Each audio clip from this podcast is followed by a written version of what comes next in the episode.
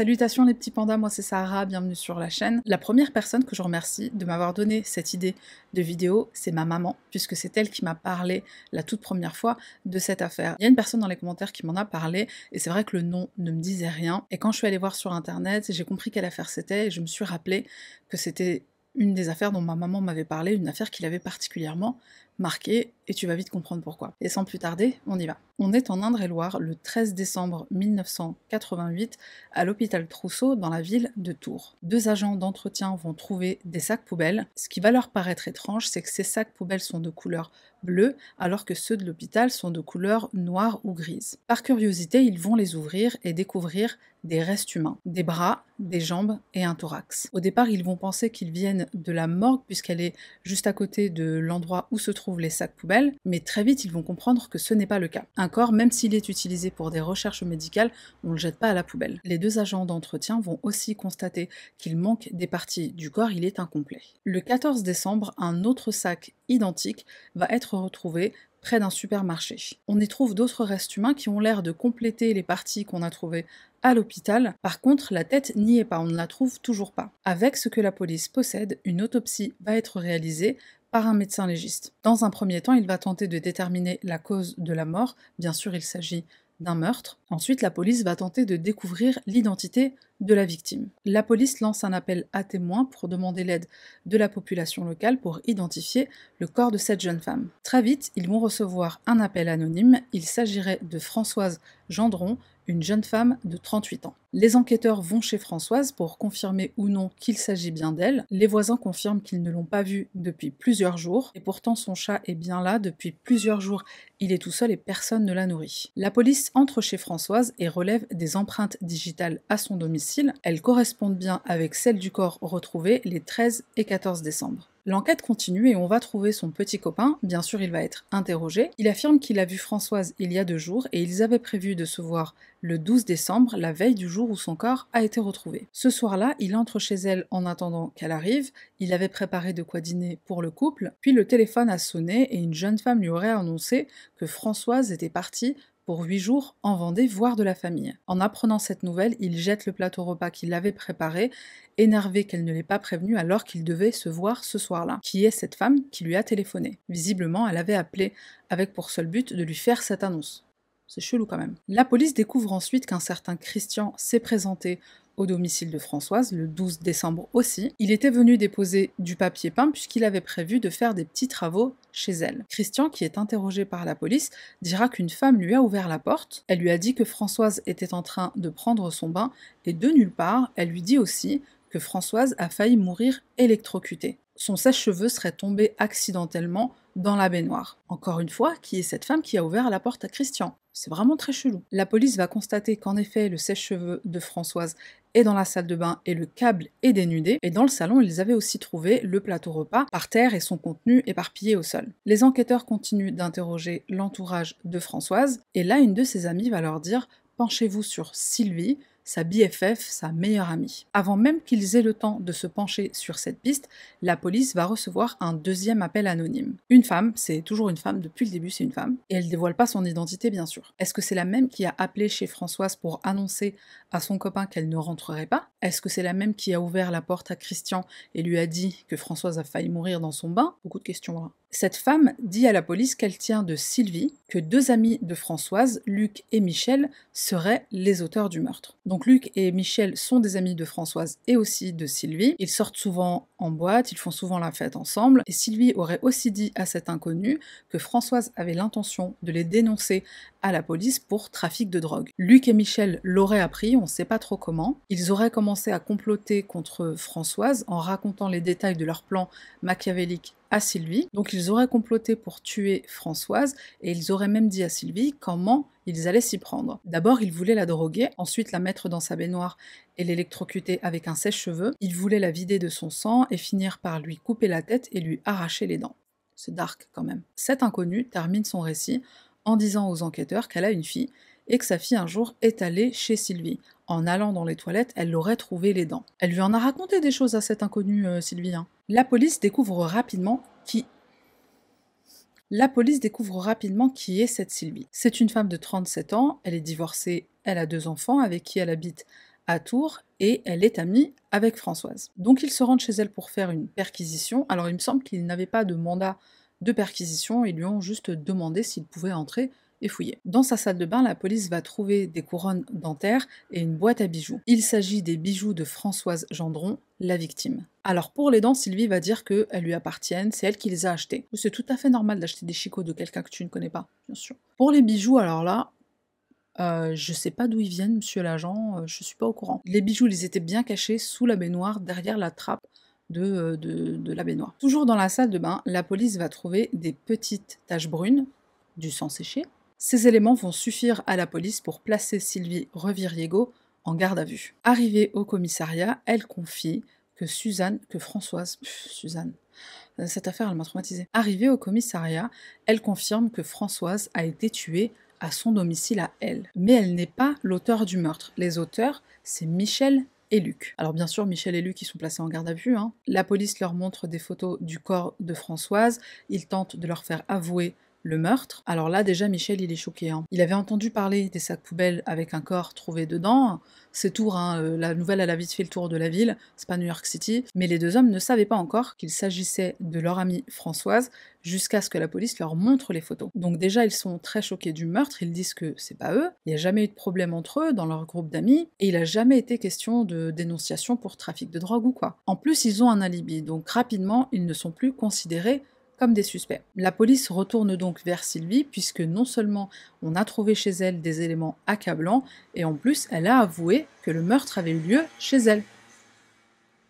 Je la refais pas cette phrase, j'en ai marre des scooters. Très vite, Sylvie va avouer que c'est elle l'auteur du meurtre. Je pense que ça surprend personne. Elle va raconter en détail ce qu'il s'est passé le soir où elle a tué sa BFF. Le lundi 12 décembre, elle s'est rendue chez Françoise. Françoise était à ce moment-là en train de prendre un bain. Donc là, la première idée qui lui vient, c'est d'essayer de l'électrocuter. Elle essaye de jeter son sèche-cheveux dans l'eau, dans l'eau du bain, mais ça ne marche pas. Alors attention, hein, faut pas essayer ça à la maison euh, parce que euh, c'est vrai que c'est bizarre, je n'ai pas compris pourquoi ça n'avait pas marché.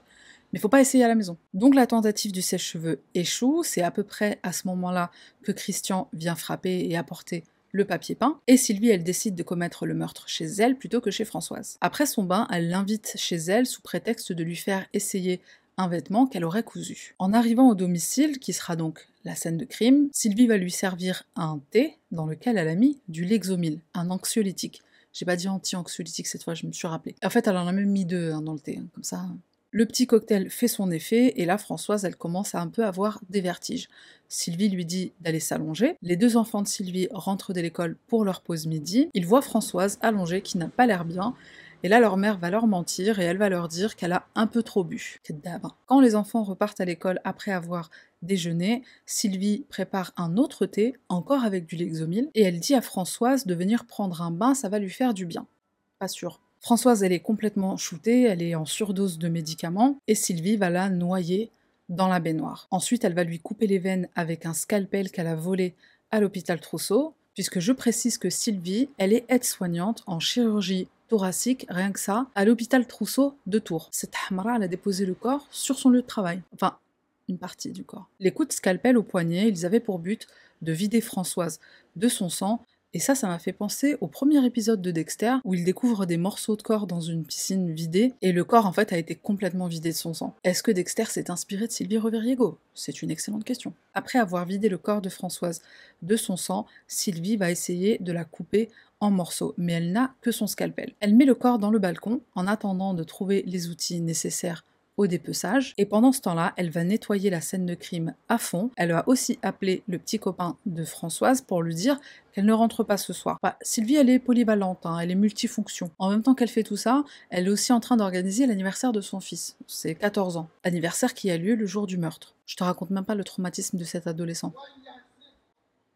On dirait ils sont, à côté de moi les mecs. L'anniversaire se passe alors que le corps de Françoise et dans le balcon. Un coup de vent, la bâche qui le recouvre s'en va et la fête tourne au cauchemar. Sylvie explique ensuite qu'après la fête anniversaire de son fils, elle est allée chez sa mère pour lui emprunter les outils dont elle allait avoir besoin pour couper en morceaux le corps de Françoise. Et là, Sylvie, elle va leur raconter en détail le dépeçage avec une froideur, sans aucune émotion. C'est quand même assez flippant. Elle a même pas fait semblant de pleurer. Sur le balcon, elle commence par couper la tête qu'elle va mettre dans un seau. Ensuite, elle continue et elle coupe le reste du corps. Elle est aide-soignante, hein, donc elle a des connaissances de base sur l'anatomie, mais en plus, il s'avère qu'elle a fait des recherches. Quand tu travailles dans un hôpital, c'est pas trop compliqué. Elle a quand même eu l'intelligence de pas demander à des collègues ou à des médecins pour pas éveiller soupçons.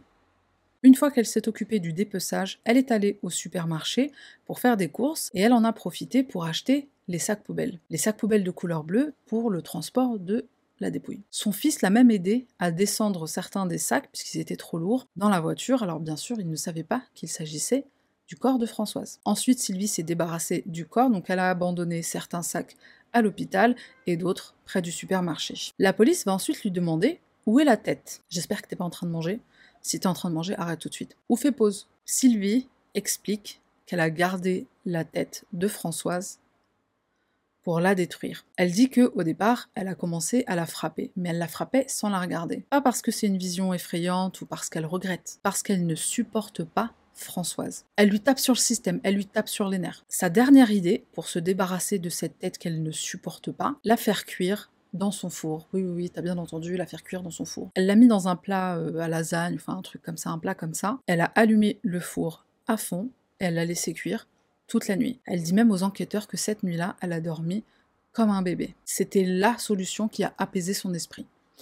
Enfin, je sais pas si vraiment on peut dire esprit, mais bon, bref. Une fois la tête cuite, elle l'a mise dans un sac poubelle et elle l'a jetée à la rivière, toujours avec son fils, qui, encore une fois, ne savait pas qu'il s'agissait du corps de Françoise, enfin de la tête de Françoise. Elle lui a dit que c'était de la poubelle. Donc après, il a 14 ans. Il s'est pas dit que c'était bizarre que sa mère, elle jette de la poubelle dans la rivière. En plus, déjà, c'est pas green, donc c'est pas cool. Mais voilà, il était jeune. Je pense qu'un adulte, il se serait tout de suite dit c'est bizarre. Donc la police va finir par retrouver la tête de Françoise dans la rivière et ils vont confirmer qu'il s'agit bien de celle de Françoise Gendron, la victime. Et le médecin légiste confirmera qu'il y a bien eu au four. Son explication à Sylvie, c'est que Françoise lui tapait sur le système. Elle avait un rire qui l'énervait, elle couchait à droite à gauche, elle galérait financièrement, donc elle demandait constamment de l'argent à Sylvie. Sylvie, elle se sentait aussi rabaissée du fait que quand elle sortait en boîte, Françoise, elle choisissait toujours en première les hommes qui lui plaisaient et elle laissait les restes à Sylvie. En bref, Sylvie, elle ne la supportait vraiment plus. Déjà, comment tu restes BFF, comment tu restes amie, meilleure amie, elles étaient tout le temps ensemble, avec une personne que tu ne supportes plus, tu lui envoies un texto, tu lui dis euh, bon c'est bon, fais ta route, je fais ma route, je, je veux plus te voir. C'est pas compliqué. Sylvie, elle réalise quand même la gravité de ce qu'elle a fait. Elle dit qu'elle ne sait pas pourquoi elle a fait ça, elle ne comprend pas pourquoi elle a fait ça et comment elle a pu faire ça. Dès le lendemain de son arrestation, elle est vue par des psychiatres pour déterminer si elle a bien toute sa tête et si elle peut être jugée. Pendant toutes ces évaluations psychiatriques et psychologiques, parce qu'il y en a eu plusieurs, les médecins trouvent qu'elle est plutôt normale, elle est assez intelligente, elle est plutôt lucide, et là on va se pencher sur les médicaments qu'elle prenait depuis six mois avant le meurtre. Sylvie prenait un traitement maigrir. Donc les médecins se sont demandé si ça n'avait pas contribué à ce qu'il s'était passé. Et la première chose qu'on se demande, c'est pourquoi son médecin il lui a donné un cocktail aussi explosif. Il y a certains des médicaments qui ne devaient pas être pris avec d'autres qui étaient sur son ordonnance. Ça, ça a tout de suite alerté les médecins et ce médecin traitant, il a été suspendu pendant trois mois. Moi, je l'aurais radie, hein, mais bon. Les experts, en tout cas ceux qui ont vu Sylvie,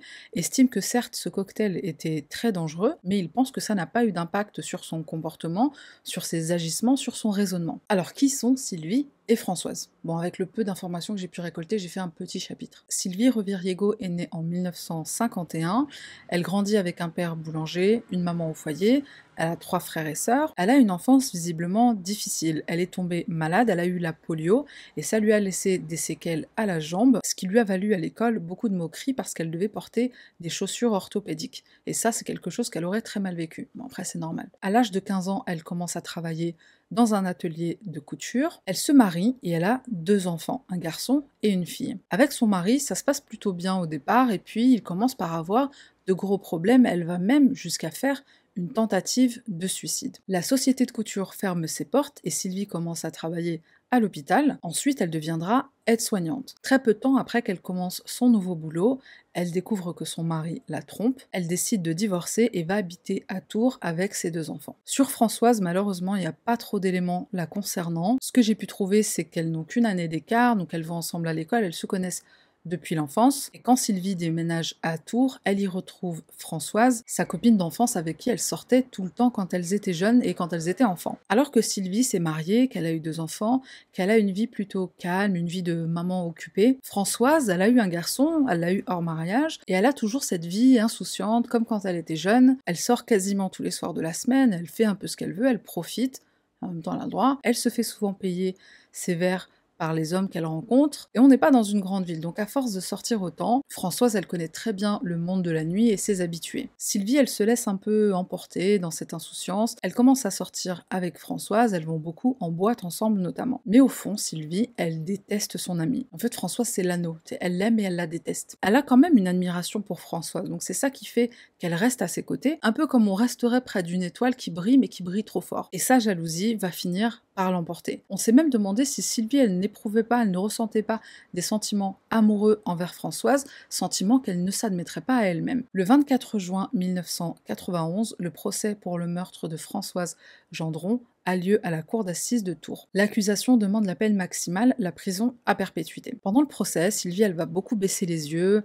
elle va paraître froide, elle va jouer l'amnésique, elle se souvient de certains éléments le jour du meurtre, l'anniversaire de son fils par exemple, mais elle ne se rappelle pas du meurtre lui-même, elle ne se souvient pas avoir tué sa meilleure amie. Et justement, elle dit qu'elle n'avait rien contre Françoise, elles étaient amies. Elle dit que tu la détestais, donc à un moment donné, il faut choisir. La défense va jouer la carte du cocktail de médicaments, le cocktail explosif qu'elle prenait maigrir, mais après toutes les évaluations psychologiques faites par différents médecins, on la considère comme responsable. Donc en vrai, c'était pas une bonne stratégie. L'avocate de Sylvie demande à ce qu'elle aille en hôpital psychiatrique, pas en prison. Elle a besoin d'aide. Hein. Clairement, là-haut, euh, ça va pas, il y a un problème. La famille de Sylvie a l'air de la soutenir. Ils ont surtout envie comprendre. Sa mère Claude dira que ce n'est pas la Sylvie qu'elle connaît, elle est aimante avec ses enfants, elle est douce, habituellement elle est comme ça, elle a besoin qu'on l'aide. Bizarrement, le médecin qui a fait l'ordonnance euh, cocktail Molotov, je vais l'appeler docteur cocktail Molotov, il n'est pas au procès, on ne l'a pas appelé pour témoigner. Chelou, nous sommes d'accord. Est-ce qu'on peut vraiment considérer la psychose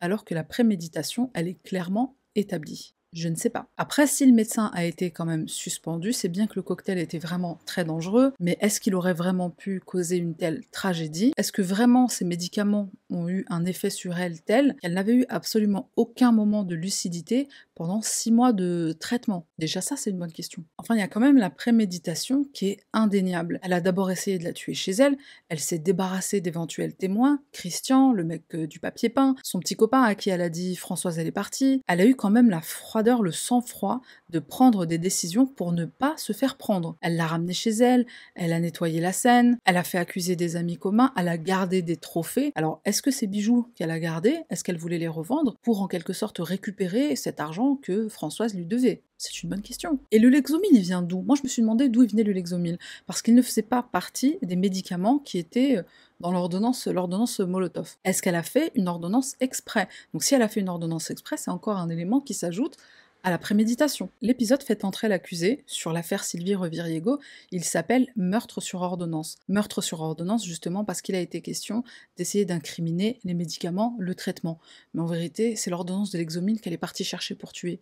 Euh, Françoise, c'est celle-là la vraie ordonnance de meurtre. Elle s'est débarrassée de la tête de Françoise dans la rivière à Chinon. Chinon, c'est la ville où elles se sont rencontrées. Coïncidence géographique ou symbole satanique? Le 28 juin 1991, soit après 4 jours de procès, Sylvie Reviriego est déclarée coupable de meurtre avec préméditation et atteinte à la dignité d'un corps. Elle est condamnée à la prison à perpétuité avec un minimum de sûreté de 15 ans. Sylvie va tenter d'obtenir un nouveau procès à plusieurs reprises. Aux assises, on ne peut pas faire appel, donc sa seule solution, c'est d'obtenir un nouveau procès, mais il n'y a aucun vice de procédure qui est avéré, donc c'est un échec. Ensuite, son avocate va essayer de passer par la Cour européenne des droits de l'homme, puisque la Cour de cassation n'a rien donné. La Cour européenne va estimer qu'il n'y a eu aucun problème pendant le procès. Une autre flèche que l'avocate a à son arc, c'est qu'elle va essayer de faire accuser le médecin. Elle va essayer de lui mettre une partie de la responsabilité. Encore une fois, c'est refusé, mais cette avocate, elle est déterminée. Elle a une dernière flèche à son arc. Elle fait une demande de révision. Elle dit en effet qu'il y a des éléments nouveaux à apporter au dossier, notamment le fait que Sylvie est atteinte d'une maladie, une maladie qui l'aurait rendue agressive. Mais en fait, c'est pas un nouvel élément, ça a déjà été mentionné au premier procès.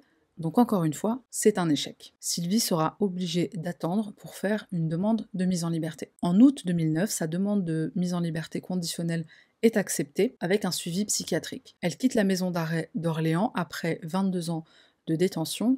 Elle emménage à Paris, elle change de nom. Elle aurait commencé un travail de secrétaire, alors elle est probablement à la retraite, elle a plus de 70 ans aujourd'hui si elle est encore vivante. Je pense aussi qu'une des conditions de sa libération, c'était qu'elle ne travaille plus jamais dans un hôpital où il y a des scalpels euh, à disposition. On arrive à la fin de cette vidéo. Bon, alors, c'est pas les 53 minutes de la semaine dernière, hein, mais bon, je peux pas tout le temps faire des vidéos aussi longues que ça. La première chose, déjà, c'est que un traitement pour maigrir, euh, bah, moi, ça m'intéresse, mais après, j'ai envie de garder les copines quand même, donc, euh, donc non. Il y a une personne que j'ai pas mentionnée, mais je voulais le mentionner justement à la fin de la vidéo, c'est Cyril, le fils de Françoise. Comment dire Lui, il m'a vraiment fait de la peine. Déjà, Cyril, il faut qu'on lui annonce la mort de sa mère. Ensuite, on lui annonce les circonstances de la mort de sa mère. Et là, il a plus personne. Il avait que sa mère. Il connaissait pas son père.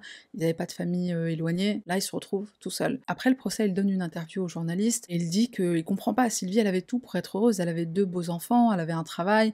Elle avait pas de problèmes financiers. Cyril, il continue en disant que sa mère, Françoise, elle avait pas grand chose, mais avec pas grand chose, ils étaient tous les deux heureux. Il est content du verdict, mais il est dévasté par la mort de sa mère. Dans les années qui suivront, il aura pas mal de démêlés avec la justice, et comme on connaît son passé familial, la tragédie qu'il a vécue, les policiers ont souvent tendance à faire preuve de clémence avec lui. Encore heureux quand même, Skin. J'ai vu dans un documentaire qu'il aurait été SDF pendant une période. Alors aux dernières nouvelles, il était SDF, il était à la rue, et malheureusement, j'ai pas trouvé plus d'informations que ça à son sujet. Donc, j'espère qu'il va bien quand même. L'avocat de Cyril Gendron dira aussi dans une interview qu'il a des clientes qui sont à la même maison d'arrêt que Sylvie Reviriego. Et Sylvie, visiblement, elle continuait de raconter les détails de son crime à ses co-détenues, co-détenues dont certaines étaient les clientes de l'avocat de Cyril Gendron. Donc euh, l'amnésie là, euh, c'était du mytho. De toute façon, on le savait tous depuis le début que c'était du mytho, mais bon, voilà. Quand elle est en prison, Sylvie va donner une interview dans laquelle elle dit, entre autres, qu'elle aimerait qu'on focus sur les médicaments qu'elle prenait. Certes, son amie ne méritait pas de mourir, en plus maintenant son fils se retrouve seul, mais voilà, pour elle, c'est vraiment important de blâmer les médicaments.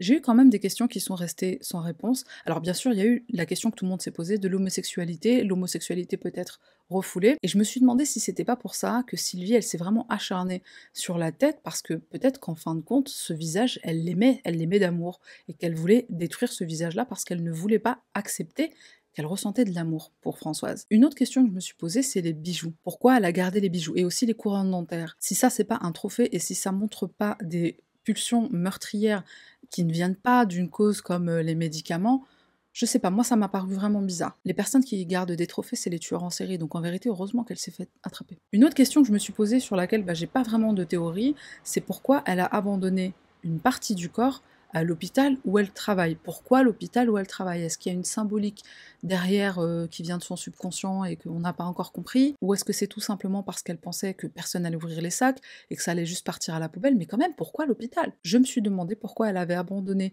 une partie du corps à l'hôpital et donc une partie au supermarché. Si vraiment elle voulait pas se faire prendre, elle aurait tout jeté dans la rivière puisque la tête, on l'a trouvée sur ses aveux. Donc a priori, personne n'aurait pu trouver son corps si elle, elle n'avait pas fait des aveux. Et par rapport à la préméditation, je me suis demandé s'il n'y avait pas un autre élément de jalousie, peut-être par rapport aux garçons, Luc et Michel, qui sont leurs amis, le fait qu'elle les ait impliqués, qu'elle les ait accusés eux, est-ce qu'elle n'avait pas une jalousie peut-être de l'amitié entre Luc Michel et Françoise, ou peut-être qu'il y avait même un intérêt romantique de l'un des garçons envers Françoise, peut-être qu'il y avait de la jalousie envers les garçons parce qu'ils portaient un intérêt à Françoise que peut-être ils ne portaient pas à Sylvie, et c'est peut-être pour ça qu'elle les a accusés, c'est peut-être pour ça qu'elle les a fait accuser et qu'elle a essayé de les faire envoyer en prison. Je terminerai en disant que certes aux USA, il se passe des trucs de ouf, il y a des tueries dans des écoles et tout, ils font des trucs de ouf. Mais ce qui fait peur quand même en France ou en Europe, c'est que quand quelqu'un tue, bah faut vraiment le vouloir quoi.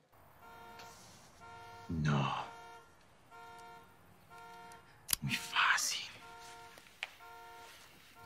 Ça, c'est un moment dans la série Breaking Bad, et si tu l'as pas vu au passage, je te conseille vraiment de la regarder.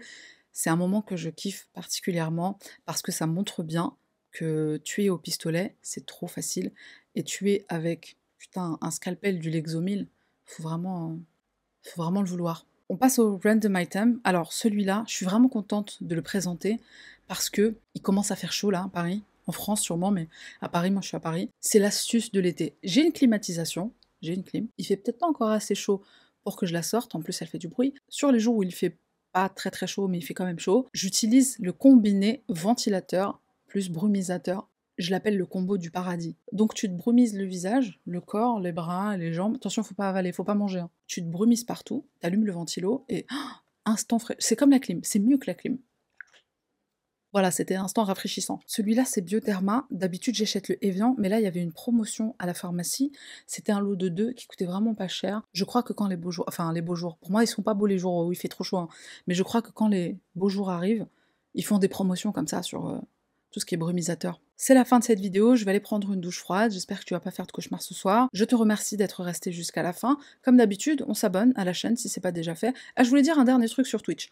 Il y a des personnes qui ont fait des commentaires par rapport euh, à Twitch ou Discord et tout ça, parce que là, ces derniers temps, je fais un peu la promotion du Twitch et du Discord. Il faut savoir une chose, c'est qu'il n'y a pas forcément besoin de télécharger ces deux applications. On peut s'en servir sur une page web tout simplement. Je sais pas si je l'ai déjà dit, parce que c'est vrai que les dernières vidéos, comme elles étaient longues, est très prenante. J'ai oublié ce que j'ai dit en début, en fin de vidéo. Pour le Twitch, je rajoute aussi qu'il y a une nouvelle organisation maintenant. Il y a une session live le mercredi, enfin c'est du live forcément, c'est du streaming en live, mais donc il y a un direct le mercredi soir à 21h30 et un autre direct le dimanche. Celui du mercredi s'appelle Papotation, donc on discute, on papote. Je sais que Papotation n'existe pas, mais j'ai envie de dire Papotation. Donc on papote, on discute. En général, on parle pas true crime, donc on peut parler de tout, de rien. Et le live du dimanche, c'est du true crime, mais c'est en condensé, c'est-à-dire que je vais compiler des affaires criminelles, mais en version beaucoup plus courte, en format beaucoup plus court. Donc je compile euh, entre, entre 5 et 8 affaires en général. Et ce qui est bien, c'est qu'on est en direct. Donc moi, pendant que je parle, pendant que je raconte les affaires criminelles, sur le chat, bah vous, vous êtes là, vous posez des questions, vous réagissez, et c'est un moment d'échange que, que j'affectionne vraiment, c'est pour ça que j'en ai ajouté un le mercredi. Donc voilà, j'ai terminé de faire la pub de mes réseaux sociaux, c'est tout pour moi, on se retrouve la semaine prochaine. 嗯。